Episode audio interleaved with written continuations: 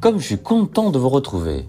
Aujourd'hui, nous allons parler de vin, de région viticole, de vinification, bref, vous l'aurez compris, un sujet qui nous passionne tous. On va tout d'abord commencer par la base, les origines de la vigne, avant de répondre à toutes vos interrogations.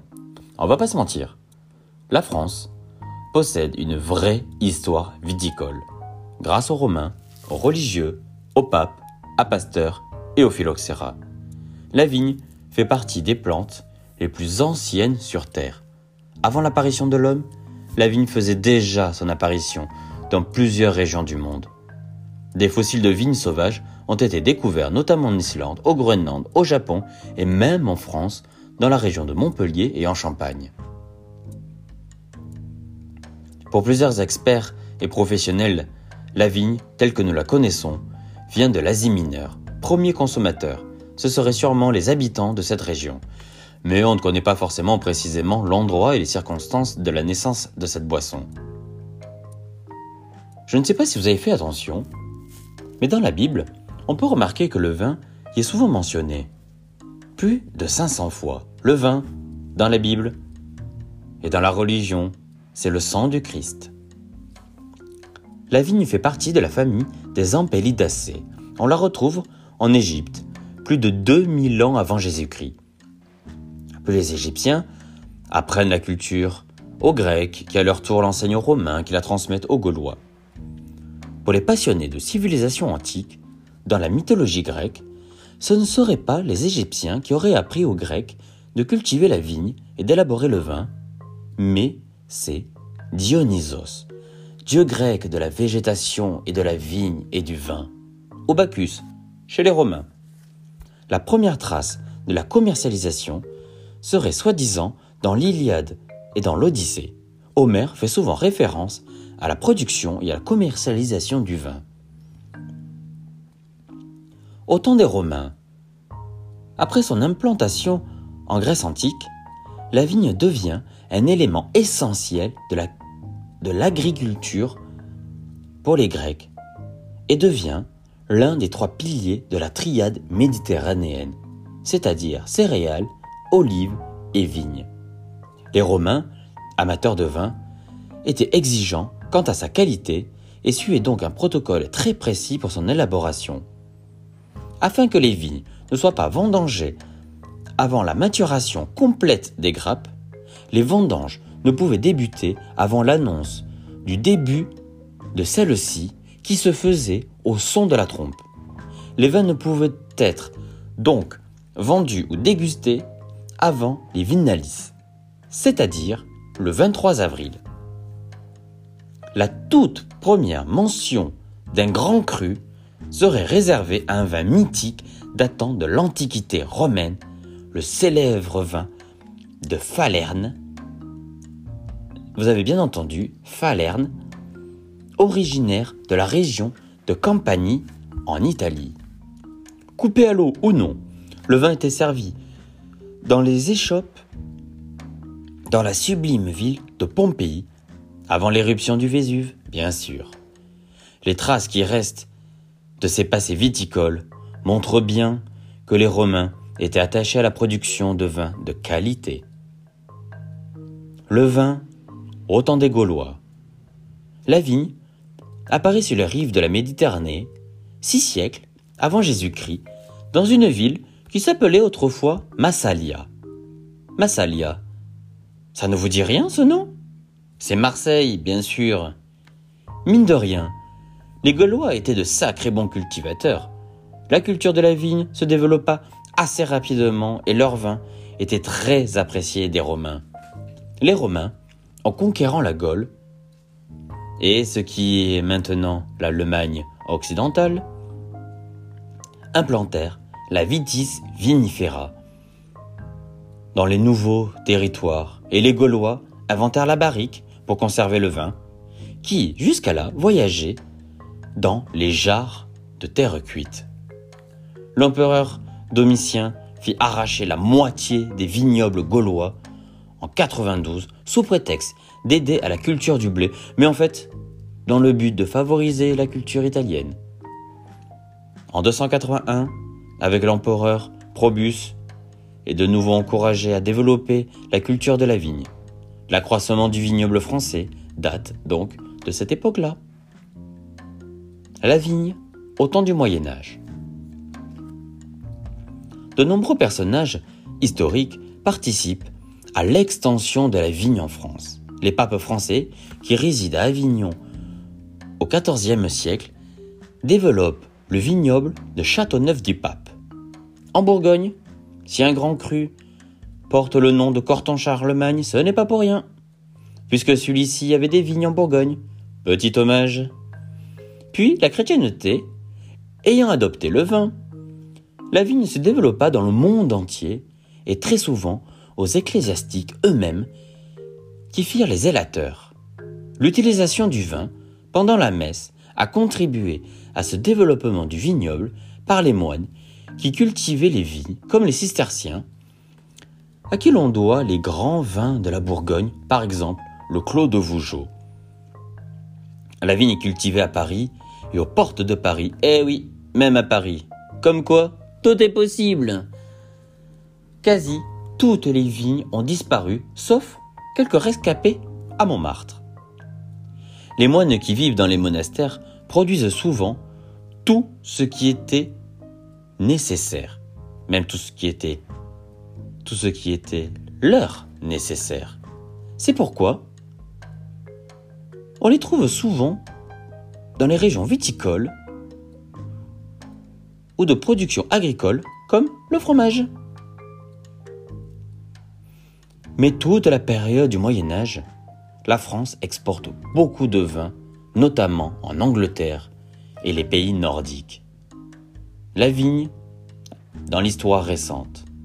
Au cours des siècles, la viticulture a connu des fortunes diverses. Au début du XVIIIe siècle, la France produisait trop de vin et pas assez de blé. Qui l'eût cru? C'est dur à dire, mais obligation d'arracher des vignes et interdiction d'en planter de nouvelles. Suite à ça, certains événements ont profondément modifié la structure du vignoble français et la façon d'élaborer le vin. C'est-à-dire, on favorise la qualité par rapport à la quantité. Meilleur rendement, meilleure productivité et meilleure qualité. Parmi les phénomènes qui ont contribué à de grands changements, l'hiver de 1709, qui fut tellement froid que la mer gela sur les côtes, entraînant des dégâts considérables dans de nombreux vignobles, notamment dans la région de Nantes. Les travaux de recherche de Louis Pasteur, accompagnés de son disciple Gaston Gaillon, et tant d'autres, ont notamment permis de mieux maîtriser les problèmes liés à la fermentation alcoolique qui sont à la base de l'œnologie moderne. Cependant, l'événement le plus frappant de l'histoire viticole en France est marqué par le phylloxéra. C'est un véritable fléau. Pas seulement en France, mais dans une bonne partie du vignoble européen. Qu'est-ce que le phylloxéra? C'est un puceron, ennemi numéro 1, totalement dévastateur. Il passe d'un cep à l'autre en creusant des galeries. Seules les vignes cultivés sur un terrain sable résistèrent. Sans doute parce que les insectes n'ont pu creuser les galeries dans le sable. Grâce à cette petite mésaventure, entre guillemets mésaventure, c'est à cette période que sont apparus les vins de sable, dont certains existent encore, comme le listel.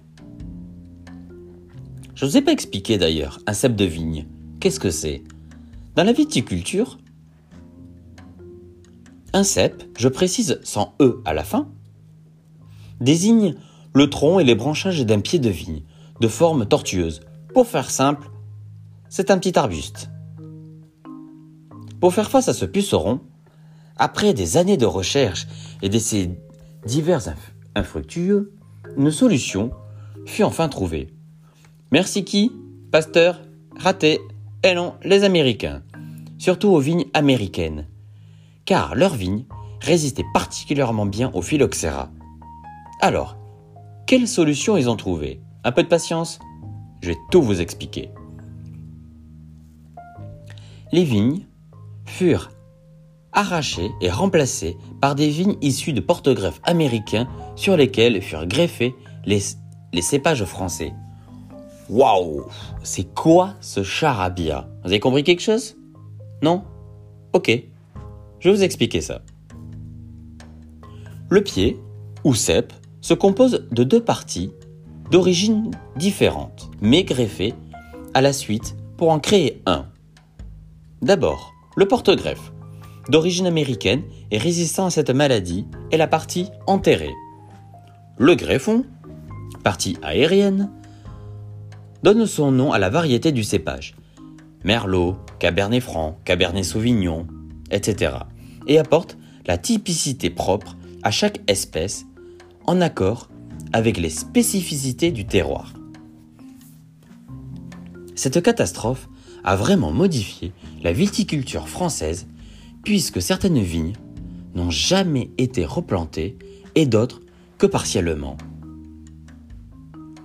Il y a eu donc une période de pénurie qui alimenta les fraudes, la mévente du vin et la crise, au point qu'en 1907, les vignerons du Midi se sont révoltés et l'État a dû faire intervenir l'armée. La Première Guerre mondiale a une influence défavorable puisque tous les hommes quittèrent leur vignoble pour se battre. Première bonne nouvelle pour les vignerons français.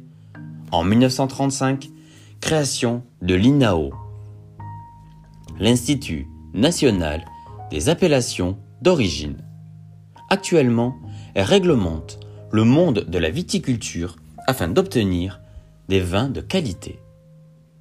Une année après, 5 AOC font leur apparition le 15 mai 1936.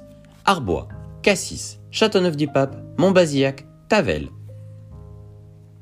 En 1956 et 1957, le vignoble est touché par un grand froid et des gelées tardives, notamment dans le Chablis et la région de Pomerol. En 1984, un important rapport est remis à la Commission européenne pour l'établissement d'un bilan prévisionnel de production, consommation et d'une meilleure coordination pour la distillation des vins excédentaires, la limitation de production à l'hectare pour les vins d'appellation d'origine de la CEE. E. Dans le compromis de Dublin, publié en décembre 1984, apparaît notamment la décision suivante. Pour l'avenir, seuls les investissements ayant pour but l'amélioration de la qualité des vins sans augmentation de la production feront l'objet d'une aide communautaire. Le compromis de Dublin, qu'est-ce que c'est? Les 3 et 4 décembre 1984 se réunit à Dublin le dernier Conseil européen de l'année. Débarrassés du problème de la constitution budgétaire britannique, les dix pays, à l'époque, présidés par le ministre irlandais Gareth Fitzgerald, examinaient la question de l'adhésion à la communauté de l'Espagne et du Portugal. L'adoption d'un accord sur l'organisation du marché du vin, calqué sur celle du lait, appliqué depuis le 1er avril, et prévoyait une réduction de la production permet de lever un obstacle important à l'élargissement. L'Union européenne souhaite donc privilégier la qualité des vins et non la quantité produite. Actuellement, les amateurs des vins en France s'informent de plus en plus sur le monde du vin, notamment en suivant des cours de stage et d'œnologie. On trouve également de plus en plus de revues et d'ouvrages sur le vin. De nombreux sites internet consacrés à l'œnologie et au vin ont été créés.